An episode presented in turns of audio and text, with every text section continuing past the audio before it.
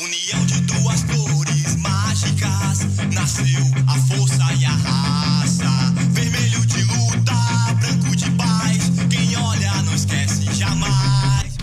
Fala pessoal, tabelinha 42 no ar aqui no TimoCast, um podcast 100% alvirrubro feito para alvirrubros. E agora a gente traz uma prévia da partida entre Náutico e Juventude neste domingo, 6 horas, no Estádio dos Aflitos. Está confirmado, viu? 6 horas no Estádio dos Aflitos no domingo. Jogo da volta da semifinal da Série C do Campeonato Brasileiro e, claro, com muita expectativa, porque o Náutico precisa de uma vitória, pelo menos para levar para os pênaltis. E se vencer por dois gols de diferença, o Náutico vai conquistar essa vaga na grande final da terceira divisão do Campeonato Brasileiro.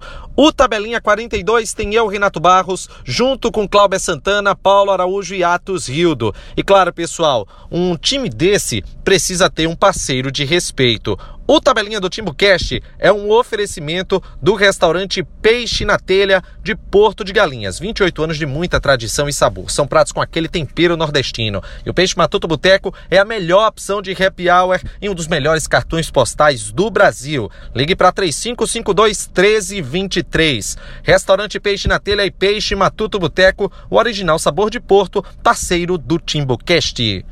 Vamos começar falando sobre a montagem do time, né? Porque o Náutico ele tem desfalques, o Thiago não joga, Rafael Oliveira está ainda na fase de transição. E eu quero saber de Cláudio Santana como montar essa equipe e, claro, que orientação o Gilmar Dalpozo deve passar para que o Náutico não cometa tantos erros como foram cometidos na partida contra o Juventude. Me refiro a desperdiçar as chances que o Náutico criou, mas que não conseguiu converter na partida do último domingo. E aí, Cláudio? Fala, Renato. Um abraço para você e para os amigos ouvintes do TimoCast. É, essa montagem do, do time do Náutico para essa partida contra o Juventude, ela passa por dois caminhos. Eu acho que não devemos ter grandes surpresas. É, na defesa, é, é, fica a dúvida aí do, da questão do Thiago, mas se não for, entra, tem o Lombardi e o Rafael Ribeiro. Nas laterais também não tem muitos problemas. No meio campo, é, falta definir a questão do, do Jean Carlos, se ele pode jogar ou não, mas pelo que o Dalpozo falou na sexta-feira, ele deve jogar o Thiago também a tendência é que jogue, mas além da escalação, o que vai, é, os dois caminhos passam pela, pela formação do time, pela, pelo modelo de jogo que o Dalpozo vai montar. É, uma delas é como assim como o Náutico jogou contra o Juventude lá, sem um homem de referência, com Jean Carlos e o Matheus Carvalho centralizados e fazendo essa alternância aí como jogador centralizado e, centralizado indo para o ataque, no caso. Muitas vezes era o Matheus Carvalho que ficava ali é, marcando o goleiro, não como centroavante, mas como falso nove ali, ele ia e voltava.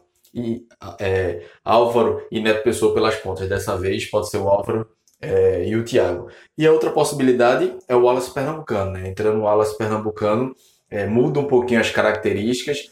Talvez o Matheus Carvalho aí vá pro, jogue mais pelo lado. É, e aí, caso o Thiago não tenha condições de jogo, e aí fica o Álvaro pelo outro lado, é, essa possibilidade, inclusive, é a menos provável. Pelo que o Dalpozo deu a entender na coletiva da sexta-feira, ele gostou muito da postura do time no jogo contra o Juventude, e foi o Náutico fez uma boa partida mesmo. É, faltou ser mais eficiente nas finalizações, antes de, de sofrer empate, é, teve duas chances claras de fazer 2 a 0 e praticamente matar a partida. Não fez, acabou tomando um empate e depois a virada.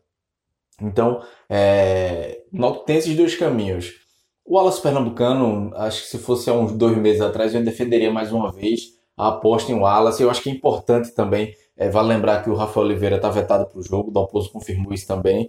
É, eu faria, eu colocaria o Wallace Pernambucano de frente, que eu acho que é importante para um jogo desse ter um homem de referência mas eu já não tenho muita convicção nisso. O Wallace Pernambucano vem entrando muito mal nas últimas partidas, é, vem, eu não digo nem fora de, de ritmo de jogo, vem completamente numa fase ruim. É, ele não consegue acertar passes, não consegue finalizar, enfim, não é, não é, nem, não é nem sombra do jogador que foi nos primeiros 4, 5 meses da temporada. Então eu não tenho essa convicção de dizer, eu acho que o melhor para o Náutico nesse jogo é colocar o Wallace Pernambucano. É, eu não tenho convicção de fazer essa aposta e, e torcer para que o, o, o Dalpozo faça isso. Eu acho que hoje, talvez o caminho mais seguro seja repetir o que foi feito lá contra é, contra o Juventude. E aí talvez segurar mais o Álvaro dentro da área, ele que jogou muito aberto pela esquerda, mas ele ficar mais fixo na área, é, é, talvez revezando, abrindo o, o Matheus Carvalho é, pelo lado esquerdo é, ou pelo lado direito, a depender se o Thiago vai, vai estar em, campo ou não, mas talvez essa fosse a melhor postura. O Álvaro está numa boa fase, Matheus Carvalho foi bem contra o Juventude, Jean Carlos também. Eu acho que não tem muito é, o, o que fazer, não. É, fazer, repetir, tentar repetir o que o Náutico fez contra o Juventude, que por um, acidente de percurso acabou, é, o Náutico acabou não vencendo aquele jogo, pelo menos não empatando. Mas a postura do time foi muito boa, principalmente no primeiro tempo, que podia ter, ter feito um, dois gols tranquilamente. Né? Faltou um pouquinho de capricho nas finalizações. A questão do Wallace Pernambucano é o que a gente já, já vem vendo, né? É, a fase dele não é boa. Nada que ele faz está dando certo. Vale a pena apostar de novo? Talvez o risco seja maior do que apostar em Alva, por exemplo, hoje, que está bem mais é, iluminado nessa fase. Então, eu iria num caminho um, um, pouco mais seguro, que era esse de Álvaro, com Matheus, Jean Carlos, enfim, deixaria o Wallace Pernambucano para uma situação de jogo no segundo tempo, caso o Náutico precise de resultado, e aí tem que colocar mesmo para ver uma, uma, bola jogar, uma bola alçada na área, enfim, qualquer coisa. Mas eu iria por esse caminho é, que o Dalpozo hoje prefere, né? Mas vamos ver também se ele não quis despistar. É, ele falou isso na coletiva, mas na escalação pode mudar alguma coisa. Vamos ver o que é que o Dalpozo prepara para essa grande decisão do domingo. Valeu, Clauber, pela participação. www.timbocast.com.br. Você acessa e confere todos os nossos programas e também no seu agregador de podcasts favorito você pode nos ouvir. E eu quero ver agora do meu amigo Atos Guildo para que ele fale sobre a, decisão né, do STJD na última sexta-feira.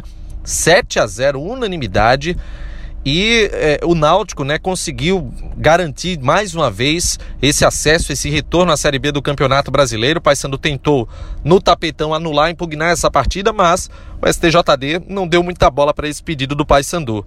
Não é isso, Atos? Fala, Renato. É, Renato, nessa última sexta o, finalmente teve o julgamento, né? O julgamento do, do Paysandu é, em relação ao jogo que deu acesso ao Náutico o Paysandu estava tentando a impugnação do jogo. A gente já vinha adiantando aqui, né, Renato? A gente já dizia, acalmou o torcedor, né?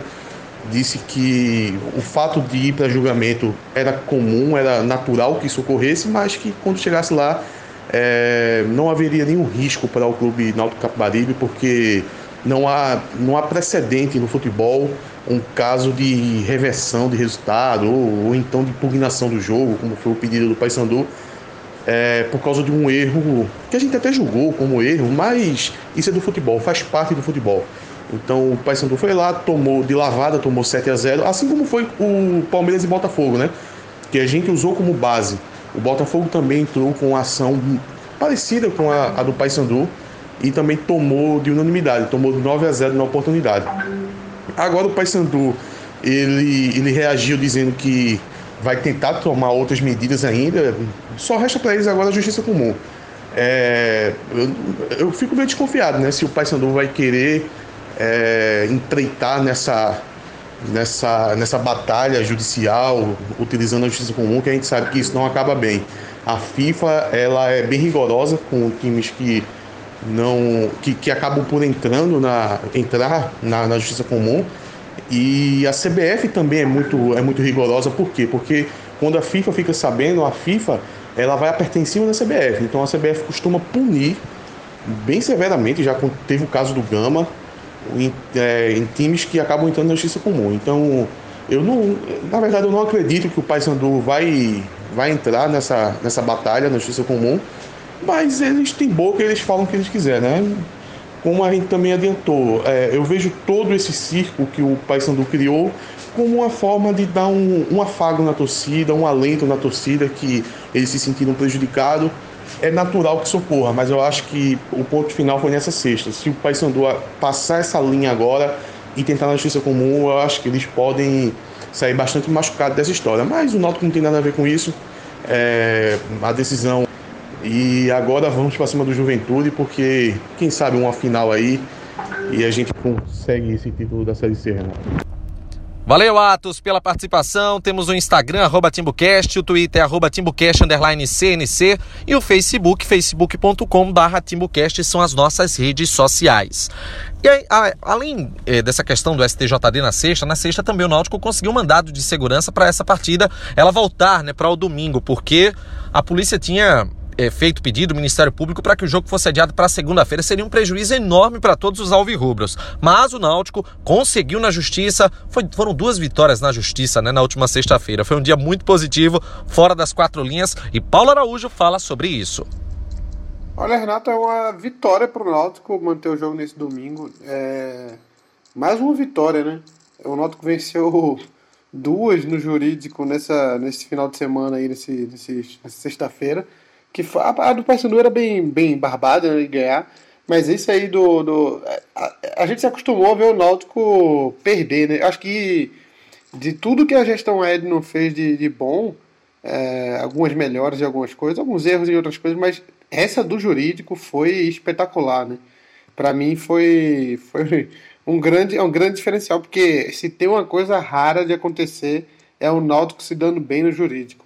O Náutico, já, o Náutico, a gente se acostumou a ver o Náutico perder todo tipo de batalha jurídica. É, justiça do trabalho, data mudada, esses negócios de, de perda de ponto. Isso a gente se acostumou a ver o Náutico perdendo isso aí.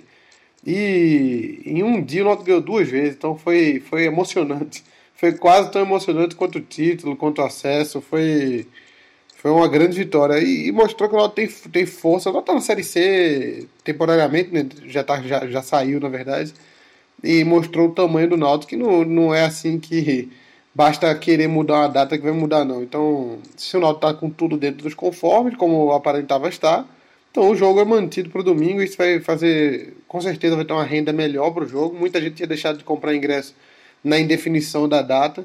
Agora que está que tá definido, então provavelmente vai ter um público bom nesse domingo e o Náutico, se Deus quiser, vai sair com a vitória e a gente vai sair classificado para a final que existe uma boa possibilidade de não ser a grande decisão dos aflitos, mas já vamos chegar na final aí e vamos ser campeão.